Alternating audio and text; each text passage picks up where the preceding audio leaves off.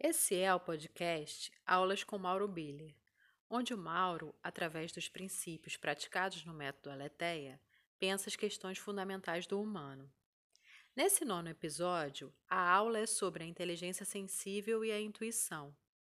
Nessa aula, o Mauro fala sobre a intuição enquanto abertura para a nossa dimensão profunda, tanto do inconsciente pessoal quanto do inconsciente coletivo. Ele fala sobre o trabalho de produzir clareza, fala sobre a relação com os sonhos e sobre o corpo do espírito. Então, Mauro, é, dando continuidade à, nossa conversa, né, sobre o corpo e a inteligência sensível, eu queria te perguntar, pedir para falar um pouquinho sobre o papel da intuição e como é, como ela mora no corpo. É, eu percebo a intuição enquanto um sentido, né, que pauta muito, né, uma espécie de realização consciente do íntimo, né, é, muito, né, de como o volume do inconsciente primeiramente se apresenta é, para nossa consciência, né, porque produzir clareza é um trabalho, né, a clareza muitas vezes no processo de consciência, né, a gente vê isso muito no campo terapêutico, né, no papel curativo, né, ela demanda tempo, né? Tempo de relação com afeto, né? Então, muitas vezes a intuição é um, são os primeiros momentos, né? Do afeto se apresentando, dando notícias da nossa profundidade, tanto do nosso consciente pessoal quanto do inconsciente coletivo profundo, né? É, também, né? É, a intuição é uma espécie de articulação de comunicação dos múltiplos sujeitos que nos constituem. Ela evidencia as muitas temporalidades é, que nós participamos. Né? Então, para mim, a intuição, na verdade, é muita coisa. Né? É um aspecto de abertura né? É, para essa nossa dimensão profunda, né? enquanto uma espécie de fluxo, né? dando notícias né? É, do si mesmo, né? ou seja, dessa, é, desse senso de participação que é tão grande né? do que significa estar vivo, e o eu é uma espécie de ponto de partida né? para a consciência. Né? Volto a frisar, né? É, eu acredito que a gente privilegia demais o eu, né, enquanto o agente de consciência, mas precisa, em termos de consciência, esse pensamento abranger múltiplos sujeitos, né, para instituir uma harmonia né, afetiva para uma pessoa. Então, a intuição é essa espécie de arena, né, onde o afeto se apresenta, né, é, dando notícias de tudo isso que nos constitui e cada vez mais é, solidificando uma clareza, né, é, para a consciência. Essa, essa arena tem vários acessos, né? É, é, a gente, a inteligência sensível traz muito esse acesso pelo corpo, né? O que a gente começa a sentir, um certo estranhamento para o que a gente está sentindo. Você pode, você pode falar um pouquinho sobre esse caminho da clareza através da inteligência sensível? Uhum. A consciência ela precisa de experiências para se estabelecer. É por isso que é, muitas pessoas confundem consciência com informação, ou também consciência com conhecimento. A, consciência é a consciência da experiência de vida. E para você produzir consciência da experiência de vida, você precisa experimentar a vida, né? Então, ou seja, depende muito, né, de quão engajado se encontra uma pessoa nos próprios investimentos afetivos que produzem essas experiências. Então, é a nossa própria estrutura afetiva, que é fruto da, do que experimentamos, que produz a nossa consciência. Então, você não tem como desatrelar uma coisa de outra, né? Muitas pessoas ficam um pouco empacadas em termos de consciência, né, no que seria uma, uma ocupação com as narrativas mentais, né? Ou seja, a consciência ocupada com ela mesma. Então, é uma grande revolução quando uma pessoa, de fato, ela começa, né, a se interessar pelo inconsciente, que é o que traz à tona os materiais para tanto a produção quanto a renovação da consciência. Então, você precisa vencer primeiro essa barreira, né? Uma espécie de ocupação com o conhecido de si mesmo, né? ou seja, a consciência ocupada com ela mesma. Isso está muito no pensamento, nas nossas narrativas, às vezes nos nossos devaneios. Né? A gente fica um pouquinho refém da nossa subjetividade. E é importante que a nossa subjetividade não seja uma instância de cárcere, mas seja de fato uma espécie de é, catapulta do nosso processo criativo, né? a gente pode ousar mais, né? É, fazendo a nossa subjetividade ser uma intersubjetividade cada vez mais aberta, cada vez mais atravessada pela diferença, cada vez mais engajada né, é, com o múltiplo no nosso entorno, né, lidando com múltiplas temporalidades, né, e por conta disso produzindo diversas inúmeras consciências, essa mais imediata do eu, as maiores dos vínculos, né? terapeuta, professor, pai, mãe, assim vai, aquelas mais ousadas, né? É, é, que já adentram um campo mais múltiplo, né? que seja no meu caso, que significa ser brasileiro, que significa ser um homem neste tempo, né? que é diferente de, de ser alguém que existiu em outro tempo, e sim, de fato, que significa existir, né? que na minha visão isso seria uma espécie de uh, articulador para a consciência do que merece se chamar consciência de espírito, na grande envergadura uh, ousada né, de consciência que a gente chama de espírito, é se onerar com essas questões. E aí sim, né, uma espécie de abre alas, né, o, o antessala do desconhecido, né, o espírito, né, mas uma maneira de articular a consciência frente ao grande desconhecido. Né. E a intuição, ela seria um, um, uma, um caminho de acesso ao desconhecido? É, porque ela é uma espécie de meio de campo, né? Exatamente porque ela é um claro escuro estudando, né? É, ela tem algo é, de incerto, de frágil, de vulnerável. Essa, na verdade, você é bem direto, vou falar uma coisa estranha, mas essa é a intuição que eu confio. Né? Quando a intuição vem como uma certeza, eu tendo a desconfiar um pouco dela, né? porque ela pode vir muito carregada já do conhecido, né? já se valendo muito do, é, do prévio da consciência para se estabelecer. Então, eu acredito muito naquela intuição que se mostra né? uma chama cambaleante, ainda muito incipiente, né? mas que chama a atenção. Né? Que atrai né, o exercício de consciência. Então, ela, ela, ela, como emerge do inconsciente, ela tem determinadas é, características né, de estranheza, de desconfiança, de algum tipo de impacto, às vezes, que é tão somente afetivo, né? Pode se dar como incômodo, pode se dar como insight. Você tem muitas veredas, né? Por onde prospera uh, o nosso afeto. Mas eu a vejo enquanto uma instância muito fundamental do estranhamento, mesmo da situação do existir, né? Eu, eu, digo muito isso, nós somos essa estranha criatura que não sabe de si, né? E a intuição é uma espécie de constante chamado para essas perguntas fundamentais, sabe? Ela é esse sentido interno, né? E a nossa é, intimidade é infinita, né? Ela é de fato algo do infinito, né? Nós temos uma experiência finita do infinito, né? Isso em si mesmo já é muito estranho. E como a gente pode ir alargando essa esse, esse acesso né, à intuição?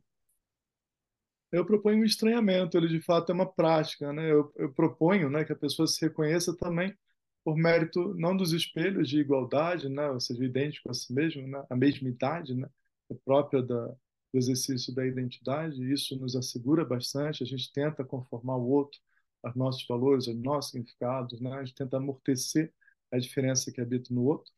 Em parte isso é, auxilia, mas também, em parte, isso gera um empobrecimento da experiência humana. Né? Então, principalmente no Ocidente, a gente viveu uma época que era muito pautada por uma universalização, né? tanto da perspectiva de homem quanto de espírito, de Deus, e a gente ainda tem um pouco essa, eu diria, uma premissa um pouco arrogante de universalizar a nossa experiência é, para todo humano. Eu sinto que a gente desenvolveu uma humildade, que é um sistema de participação de parátipos, isso é uma parte de uma intuição né? Coisas muito grandes, quando você estuda a história da arte, da filosofia, do espírito, partiram de intuições. Né? Então, ou seja, aqui uma espécie de desconfiança, estranhamento, né? que leva a pessoa a pesquisar, a se veredar experiências, né? a peregrinar, né? aí descobrir grandes coisas. Então, muita coisa grandiosa começa com uma pequena intuição. Né? Agora, me repete o que você perguntou, Eu esqueci. Sobre alargar essa relação né, com a intuição. Ah, isso é uma coisa muito importante, que às vezes a gente acha que está dado e não está. É o interesse, né? É o outro in, né? É, da casa da intuição, né? O interesse. É porque a gente quer muito, mas querer é diferente de estar interessado. Eu, trabalhando como terapeuta, pude perceber muito essa diferença. As pessoas querem, elas querem se renovar, elas querem a cura, é, elas querem articular né, o melhor para si. Isso é absolutamente legítimo né? Mas isso, o querer acaba sendo uma via muito pautada pela identificação com fora, né? E de fato, o que nos renova é um encontro de algo fora que é pertinente a uma necessidade, que é pertinente a uma qualidade, que nutre a minha experiência de vida, né? Que articula significado na valorização das minhas próprias qualidades. Né? Então isso vem a partir do interesse. Então muito do processo de consciência vem de uma relativização do eu quero é, em benefício de um diálogo com eu me interesso, né? Porque no processo de integração psíquica você não escolhe, né, é, o que você vai é, trabalhar. É a psique que apresenta esse conteúdo. E às vezes leva um tempo para a gente aceitar isso, a gente fica tentando impor, né? Eu chamo isso de soluções secretas, eu tenho um termo para isso. Né? A pessoa fica tentando impor aquilo que ela articulou enquanto solução, que seja para sua dificuldade no campo curativo, né? E ela fica tentando impor isso, e isso vai levando a uma espécie de exaustão mesmo, porque se de fato fosse isso, seria simples de articular, né? É algo que está operando no desconhecido, né? Eu gosto muito daquela imagem que alguns pensadores trazem, né? Que você você vê o cara está procurando a chave embaixo do poste, aí você vai lá pergunta o que ele está fazendo, ah, estou procurando a chave. Aí claramente não está ali, né? Porque ele perdeu no escuro, né? Então a gente procura onde a gente consegue ver, mas muitas vezes está onde a gente não consegue enxergar. Né? Isso é próprio da relação com o inconsciente. Então é normal que uma pessoa comece, né? Desse lugar mas ela precisa ganhar coragem, né, de entrar numa grande aventura, né, é, pautada pelo interesse em si mesmo, né. E aí sim, aí são outros aspectos mais profundos, né, que seja a alma, né, é, que nos guia, né. Nós temos muitos guias internos, né. É, o eu é tão somente um sujeito, um agente da psique, né. Então, às vezes, a gente precisa de fato interessar a pessoa por ela mesma. E aí isso vai criar uma revolução, porque ela vai encontrar o que ela precisa obedecer, né? para se transformar, o que ela precisa obedecer para prosperar no mundo. Né? E aí sim, a escolha tem uma referência de obediência, vai estar lá na base uma necessidade, vai estar lá na base um senso de nutrição. Aí sim, isso pode prosperar no meu eu quero e isso dá insatisfação. Quando não tem essa estrutura de obediência, dificilmente isso produz renovação, insatisfação. Aí é uma troca, né, uma substituição é, de desejos, uma substituição de identificação com objetos do mundo, né, que vão, na verdade, produzindo gradativos de esvaziamento. já vi isso acontecer bastante, é, sabe? Então, interessar a pessoa é o grande trabalho, né? E aí a gente também descobre que a escolha não opera dentro. A escolha não é articulador da intimidade. Ela, de fato, é um articulador da espacialização da psique no mundo. Ela é um operador do fora. Dentro é o que eu preciso obedecer para a minha escolha ser integrativa. O que, que eu preciso obedecer para a minha escolha ser um ato de responsabilidade. É, você falou sobre essa questão das soluções secretas, e eu fiquei pensando sobre o como isso também opera no que, no que algumas pessoas acham que é a intuição, né? De, de, de alguma forma é, escolher dar atenção a uma determinada coisa que é, é uma forma de guiar. Ah, não, eu tive uma intuição disso, mas não necessariamente é um, é uma intuição mesmo. Não sei se se ficou claro, assim, uma, uma forma de manipular o, o, e achar que é intuição? A gente pode dar muitos nomes para muitas coisas, né? São é um poder da subjetividade, né? A grande questão é que uh, os nomes eles precisam participar alguma dose, sim, de rigor, né? Não rigor absoluto, né? Mas para serem demarcações de pertinência de realidades afetivas, né? Porque quando você fala do processo de diferenciação, você está falando daquilo que não é e não pode ser em momento algum qualquer coisa. Né? Quando a gente se coloca na situação de qualquer coisa, quando a gente não sabe de si mesmo, né, a gente fica profundamente angustiado, a gente fica profundamente ansioso. Né? Então, saber de si né, é a base do cuidado. É, isso está muito bem é, consolidado até mesmo no, no, pensamento ocidental, lá indo do Foucault até o Sócrates, né, o caminho que ele mesmo faz, né, do papel do cuidado né, e esse saber de si. Né? Então, é, é necessário ter um certo cuidado com as demarcações, porque elas precisam ser reveladoras da nossa pertinência, né? É produtoras reveladoras da pertinência do afeto, né? A gente são endereços, né? Que que institui isso que a gente chama de realidade, né? E sim, mas é, é normal também que a gente se valha, né? É, a gente começa com o que a gente tem, mas depois a gente precisa meio que abrir mão do que a gente tem em benefício do que a gente pode vir a ser, né? A grande questão do, do ser e do tornar-se, né? Do devir, né? Que muito do pensamento atual vem recuperando, né? e eu também trabalho muito em benefício dessa noção de fluxo, né, com outro tipo de senso de estabilidade, né, que não é tão pautado por tantas definições, tantas certezas, a noção de essência, né? Nós, de uma certa forma, ficamos reféns de um pensamento que se valia muito de uma, buscava muito uma referência perene de estabilidade, né, que seja na, é, na articulação de um determinado Deus.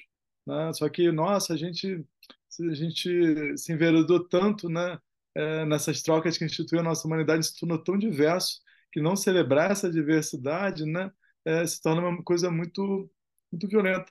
Né? E às vezes o pensamento de essências que tem uma grande violência e, novamente, uma grande pretensão de uniformização, né, a partir da ótica de um alguém. E nossa, a gente já fez isso tanto. Talvez seja hora de começar a endereçar o humano com mais abertura, com mais estranhamento, é, com mais é, é, admissão de sua riqueza, né? E por conta disso também do papel belo do atrito, né? Enquanto artigos da nossa condução, artigos legítimos da nossa condução, né? Eu vejo muito uma normalização de higiene psíquica, né? Que acaba sendo uma forma de excluir determinadas emoções, de rejeitar a sombra, né? No, no meu cotidiano enquanto terapeuta, eu experimento muito isso nas pessoas é, que eu atendo. Nós temos incorporada uma espécie de rejeição à nossa própria alma, uma espécie de rejeição à nossa própria condição humana. E isso vai nos adoecendo com o tempo. Outro ponto importante é que o pensamento ocidental ficou muito, muito tempo, milhares de anos mesmo, né? pautado por uma dicotomia entre corpo e mente. Né? E aí a gente tem que sanar, né? Não existe essa oposição, eles são instâncias absolutamente parceiras, né? E que podem operar em harmonia, né? No que seria uma elegância da nossa consciência e prosperidade da nossa humanidade.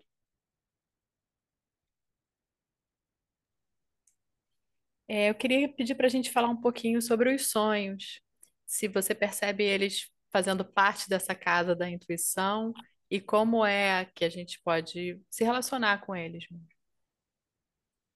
É, os sonhos são um campo muito farto, né, de pensamento, né, e são um material muito, muito necessário para o processo de consciência, para o processo terapêutico, né, porque o sonho é a organização psíquica, o sonho é a organização afetiva, né. Eu tive muitas experiências, fiz muitos estudos com sonhos, sabe, e o que que eu percebi, né, que na verdade a gente está sonhando o tempo todo, né, porque é, é uma instância de organização afetiva psíquica se dando. Só que agora, o predomínio da minha consciência é no que seria a realidade externa, né? Então toda a minha atenção se conjuga para isso. Mas talvez você também já tenha, eu já tive a impressão de dar uma sonequinha e entrar num sonho que parecia que tinha horas de, né? Tem muitas experiências assim. Uma vez eu desmaiei, estava sonhando e voltei em seguida na água fria, foi uma coisa interessante. Então, é como se, eu, se no momento que eu entro numa camada prévia, né? A esse lugar né, que está dando mais atenção fora, de fato eu encontro o sonho operando. Então, na minha experiência, eu percebi que o sonho está operando o tempo todo, né, mas ele acaba sendo uma designação, e assim, é, com rigor da palavra, daquilo que acontece quando a gente dorme. Né? Agora, sim, é, o ponto de encontro é, é a organização psicoafetiva, né? e por conta disso estabelece o tempo todo.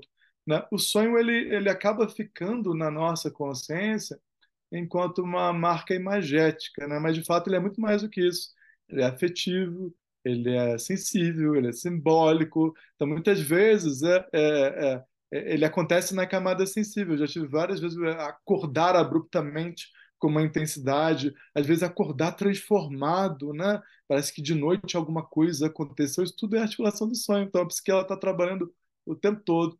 Eu acho mal barato saber disso. Existe uma instância minha que está o tempo todo, né?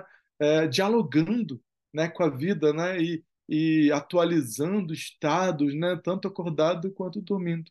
Então, os sonhos dão notícias dos trabalhos da alma, né? Por isso, uma, uma pessoa interessada em si é, precisa dar atenção né, ao que está se comunicando, né? E todo sonho, na minha visão, ele é fundamentalmente enigmático. Eu não acredito em sonho que opera numa lógica linear, sabe? É, é importante ter uma certa é, coragem de se atracar com os sonhos, porque eles podem ser grandes agentes transformadores é, da consciência, né? porque eles são, de fato, uh, uma intensidade do inconsciente que emerge para a consciência. Eles são sempre um chamado de olhar para dentro, são sempre um chamado de olhar para aquilo que, de fato, é necessário, né? em termos de organização afetiva. Então, é, merece ser um grande artigo de interesse de uma pessoa é, querendo abranger mais né? uma sabedoria de si mesmo. Você pode dar alguma dica de diálogo com sonho, assim, quando a gente acorda, se tem alguma forma de alargar mesmo essa, essa comunicação? Uhum. A gente está sempre sonhando, né? Porque é isso que eu falei, está sempre tendo a organização psíquica, né? Mas não necessariamente a gente vai acordar lembrando dos sonhos, são coisas diferentes, tá? Pode ser que não fique retido na nossa consciência tá? aquela narrativa imagética, né, que caracteriza o que a gente normalmente chama de sonho. Tá? E eu, eu vejo que muitas pessoas têm essa, esse ressentimento, né? É, é, é interessante isso, né? É, o, o, sonho ele tende a ficar, é, na medida que a gente acorda e a nossa vai predominar a consciência do mundo externo, essa competição faz com que a gente vá se esquecendo do sonho. Então, para lembrar o sonho é importante assim que você acordar, você gastar um tempo rememorando, revisitando ele, né? ou que seja anotando ou gravando. Existem muitos recursos. Isso é uma maneira. Né? Você tem práticas né, muito fartas né, de acordar no sonho, né? enquanto atenções no próprio cotidiano. Eu praticava uma que fazia parte da minha tradição, também está presente, por exemplo, um, o Castanheda, né? O Dom Juan passa, porque o Castanheda está presente em alguns livros dele, né? Que é você olhar as próprias mãos né? e buscar as mãos no sonho, né? Então você cria uma espécie de referência que você encena, né? É, no diurno, né? E você, por conta disso, vai pavimentando o caminho para ter essa referência no noturno. Então você tem muitas práticas de sonho que auxiliam, sim, né? Algumas pessoas tomam bastante água para ficar com vontade de fazer xixi no meio da noite, né? E acordar, isso também funciona, né? Então, é, dá para é, se articular, né? E é importante fazer isso com calma, né? Porque é, é, eu percebo que é interessante, a gente quer, né? Às vezes a própria ansiedade do, do desejo vai atrapalhar. Já vi isso muito acontecer. Aí quando a pessoa desiste, acontece. Já vi isso um bocado. Né? Porque o que traz é o relaxamento. Então, mais importante é você, de fato, é, se empenhar no relaxamento. Tá? A ansiedade acaba sendo inibidora desse processo. É mais um agravamento um adensamento da sua capacidade de relaxar que faz isso, isso prosperar na consciência, sabe? Tem uma prática que eu, eu já vi você falando dela, que você faz, e é uma coisa que eu costumo tentar fazer, que é o diálogo com aspectos do sonho. Então, às vezes você sonhou com um determinado doce, aí você se permitir ter a experiência acordada de comer o doce, ou um determinado lugar, se permitir ir nesse lugar né, como uma forma de diálogo com o sonho. Você pode falar um pouquinho disso? Ah, claro, então isso é o que o trabalho que emerge a partir da consciência do sonho, né? Ou seja, você vai, né, é, para produzir a clareza, né? Vamos lá, vamos colocar o sonho na conta de uma intuição, né? Ou seja, de uma de uma desconfiança de algo que é importante para você, né? Vamos colocar dessa maneira, né? É importante você se enveredar em experiências para produzir essa clareza e ter uma boa articulação do que aquilo quer dizer né? Porque às vezes a gente fica só na vereda do pensamento. Não, é importante ter um investimento afetivo, né? Naquilo que relaciona, né? A referência do sonho. Assim você produz consciência, porque a consciência precisa estar sustentada pela experiência afetiva. E por que não perseguir uma proposta do sonho? É tão válido quanto qualquer outra coisa, né? Agora, é como que uma semente de você, o sonho, né? Entende? Eu acho que vale a pena regar, né? É, essa semente.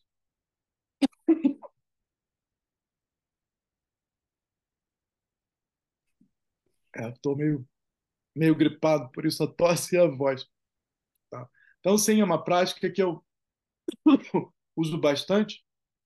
É você tentar se colocar no maior nível de experiências possíveis em relação a aquilo que emerge no seu sonho. Exatamente para produzir essa clareza e para valorizar aquele afeto, porque fundamentalmente a vida é valorização de afeto. Ora, você tem uma referência de afeto né, que brota da sua intimidade, Daí vem à tona uma coisa muito interessante, é que muitas pessoas não confiam na própria intimidade.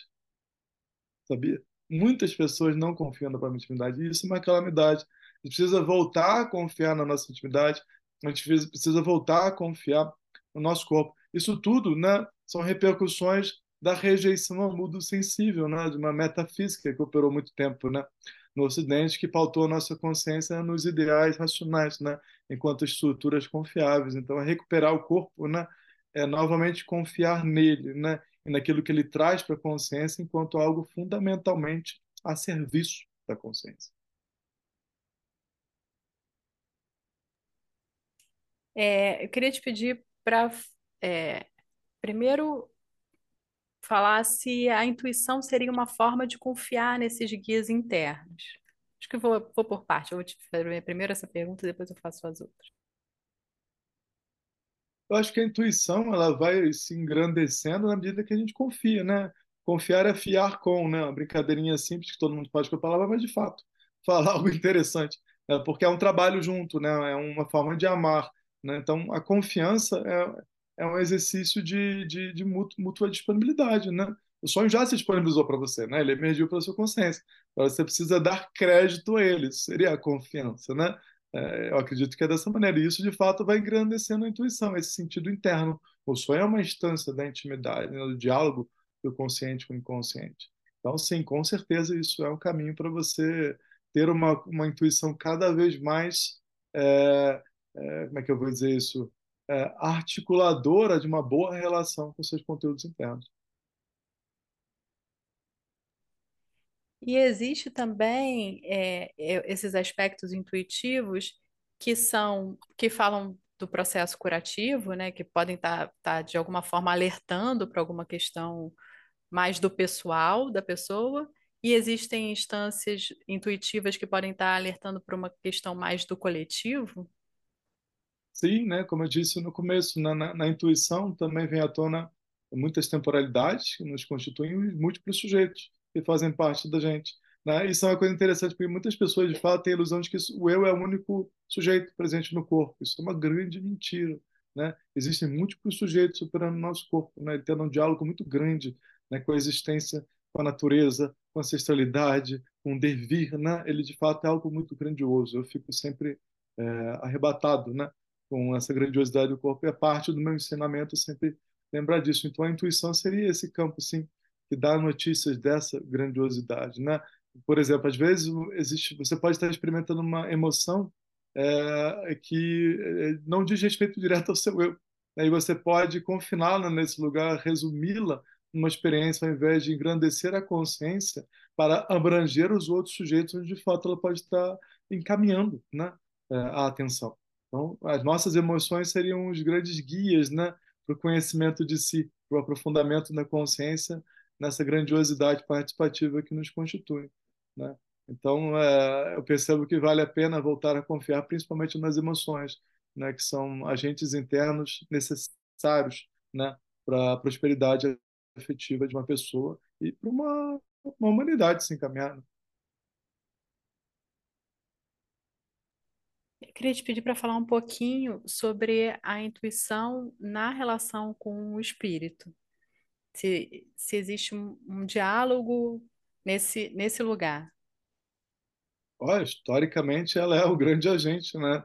É, das religiões e das espiritualidades, né? Porque até por conta desse aspecto, né, que que não é imediatamente claro, né? Mas acaba se fazendo claro por mérito da fé, né? Pela disponibilidade escolhida, né? Pela, pela entrega a, um algo que conduz a pessoa, né? A intuição ela acaba sendo um grande articulador, né? É, de um contato é, com o espírito. Com certeza, né? Você percebe ela agindo nesse lugar. Eu queria te pedir para falar um pouquinho sobre o corpo do espírito, se a intuição participa disso, como é que a gente pode falar sobre o corpo do espírito? Tá. É, espírito, né, uma demarcação na, na proposta do Leté, enquanto é, a maior envergadura de consciência que você pode alcançar, porque ele é uma espécie de fronteira, né, é, com o desconhecido, uma fronteira que é aberta, né, que é, é, que está disponível a ser influenciada por desconhecido. Por conta disso, se torna uma grande disponibilidade para a renovação né, dos próprios afetos. E isso, obviamente, repercute em todos os sujeitos prévios a isso que a gente chama de espírito. Né? O espírito é uma atividade do coletivo eu não concebo, nem acho possível, sendo bem direto, é, uma espiritualidade é, tão somente dedicada e articulada pelo eu. Né? O eu é um dos sujeitos que constitui o espírito, e muito do que se chama espírito para a consciência de eu vai ser uma abertura da consciência para a abrangência desses múltiplos sujeitos que estão operando.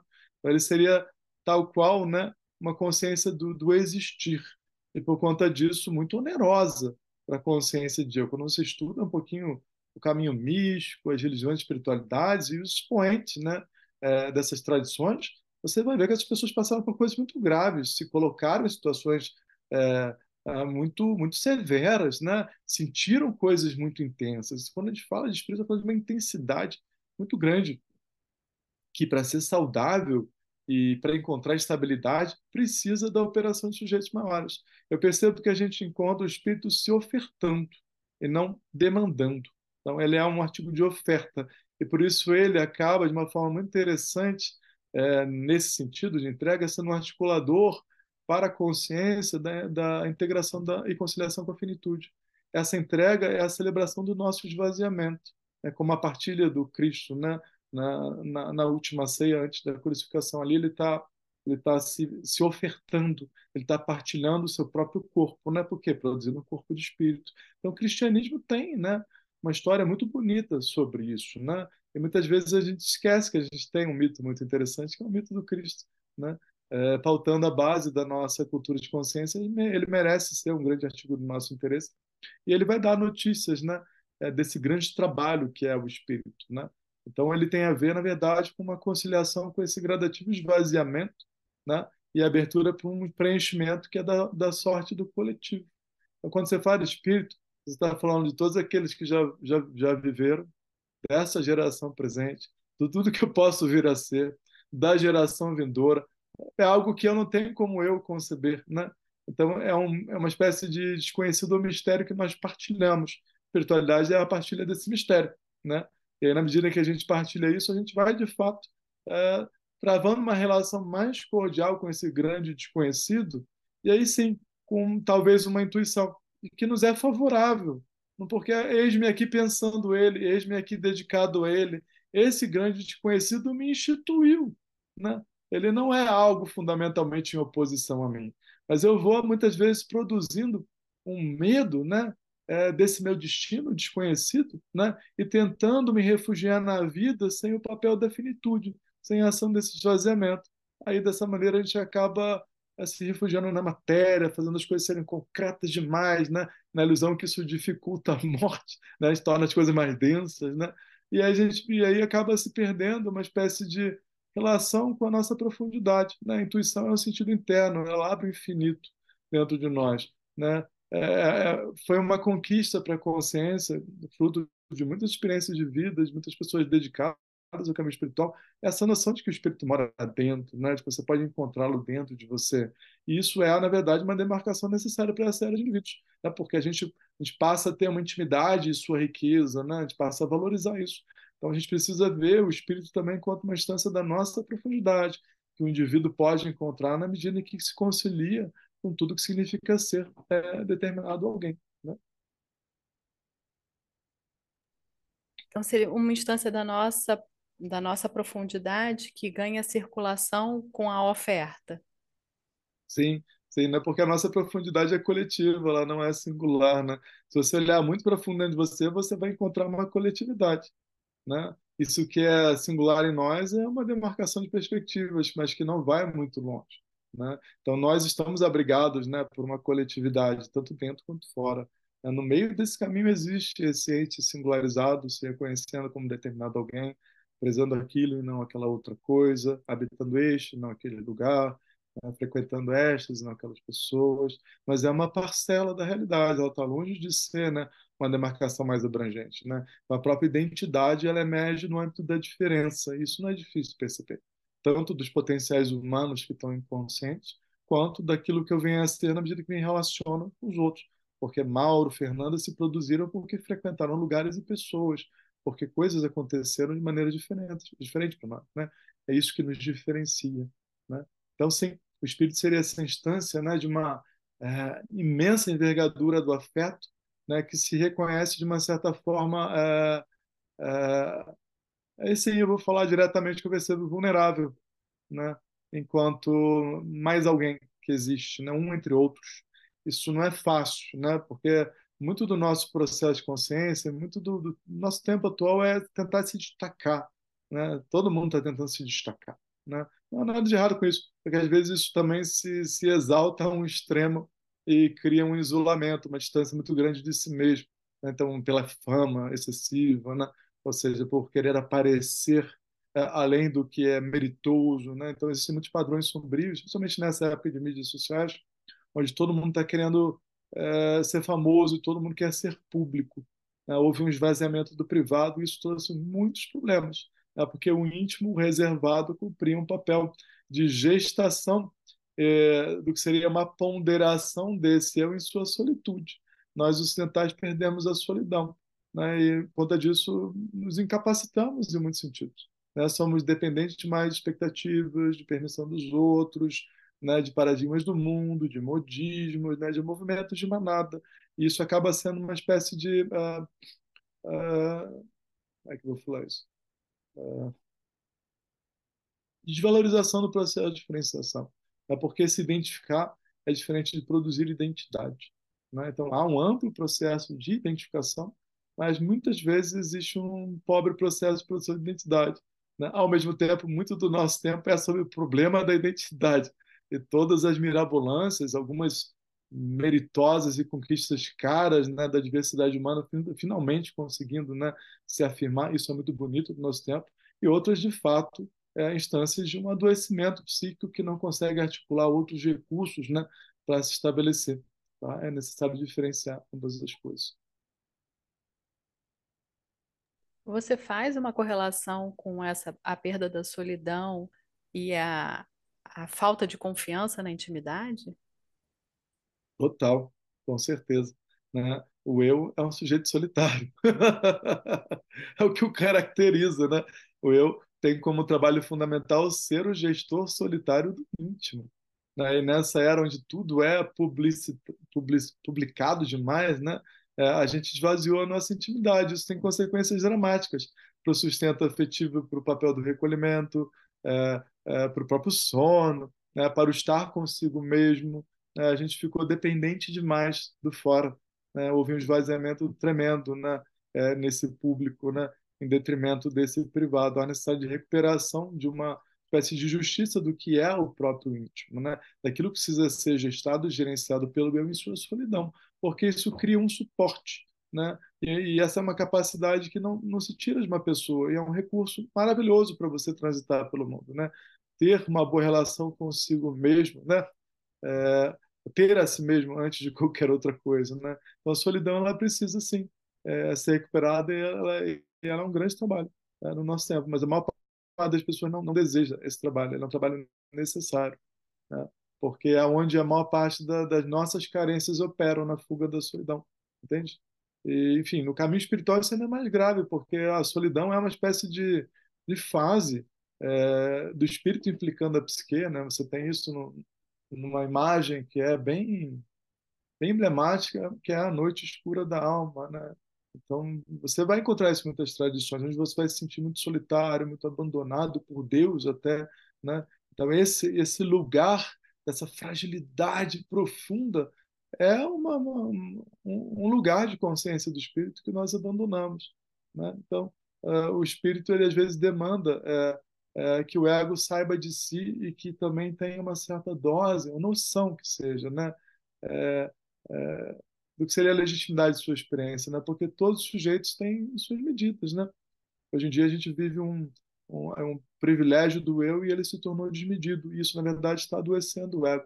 Está se sobrecarregando com volumes que ele não tem como dimensionar, porque, na verdade, são volumes que se estabilizam tão somente na operação de outros sujeitos. O espírito é esse essa envergadura maior de afeto, né? É, que é, de uma certa forma, dimensiona para nossa consciência a consciência do existir. E aí, sim, uh, o espírito, a noção de espírito ou uma espiritualidade precisa se traduzir em alguma sorte de condição ética. E como é que isso é bom? Na, a nossa vontade, tão somente, ela não é sábia. A nossa vontade só se torna sábia quando ela admite, adota, escolhe estruturas de obediência, sabedorias para se conduzir. Senão, ela tende a ser voluntariosa, ela tende a ficar é, se infantilizando e acaba operando mais no imediatismo e na reatividade, sabe? Então, muito do, do, do amadurecimento né, da nossa consciência depende do, de quão capaz uma pessoa é, é, é de se vincular a estruturas de obediência, a sabedorias, princípios, valores, né? Religiões e espiritualidades eram dessa ordem, né? É, ou seja, para poder pautar a sua vontade e assimilar uma condução ética. Então, muito do espírito tem a ver com isso. Né? É meramente um artigo, um artigo mental. Muitas pessoas ficam né, no espírito enquanto uma mera ah, ideia, né? E nossa, o espírito merece ser muito mais do que uma experiência do, intelecto, merece ser uma experiência é, é, do máximo daquilo que constitui você, né?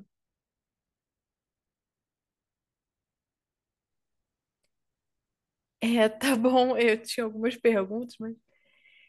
É, não, vou só mais uma. É, essa questão do, da intuição, é, junto com a espiritualidade, ela vai abrir um espaço de abertura.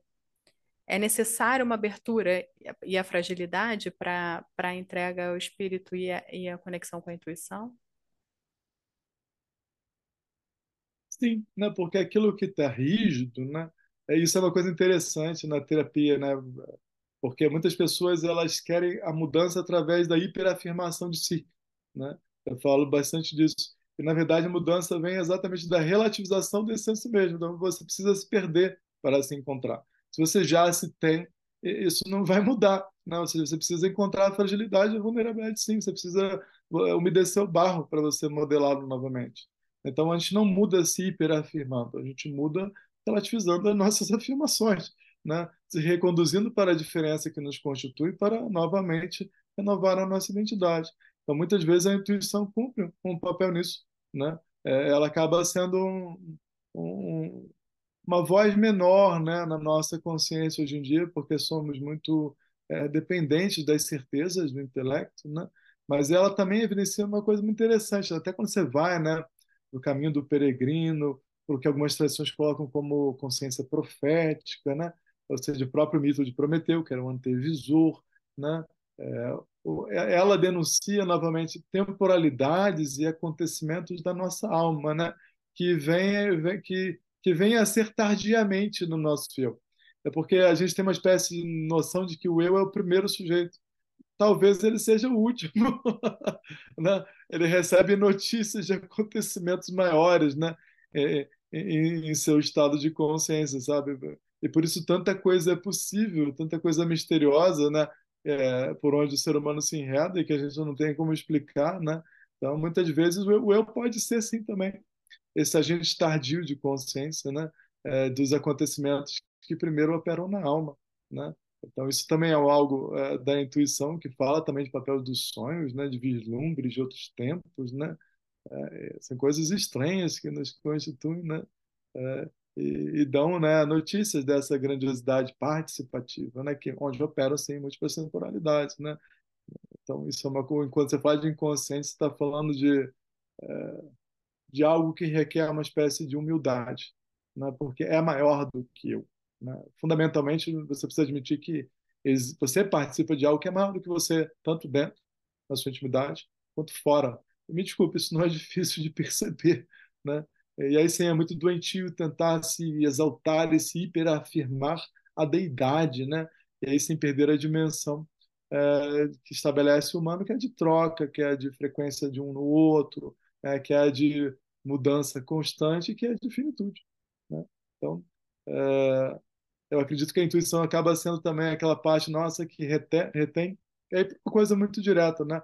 Porque a intuição ela tem algo de íntimo com a natureza, é uma espécie de estado é, é, de, de uma consciência da sabedoria de como opera a natureza. Sabe? Pelo menos para mim foi assim, né? Tudo que me vinha como intuição era meio que uh, uh, aquilo que era uh, mais íntimo da natureza em mim e por conta disso tentando é, se comunicar com o que mais se distanciou da natureza em mim mesmo, né? Isso acaba sendo muito comum. Intuitivo é aquilo que se evidencia na natureza, né?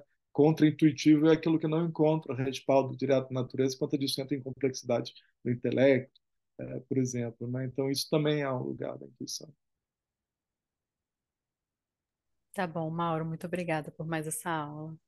Obrigado, Felipe.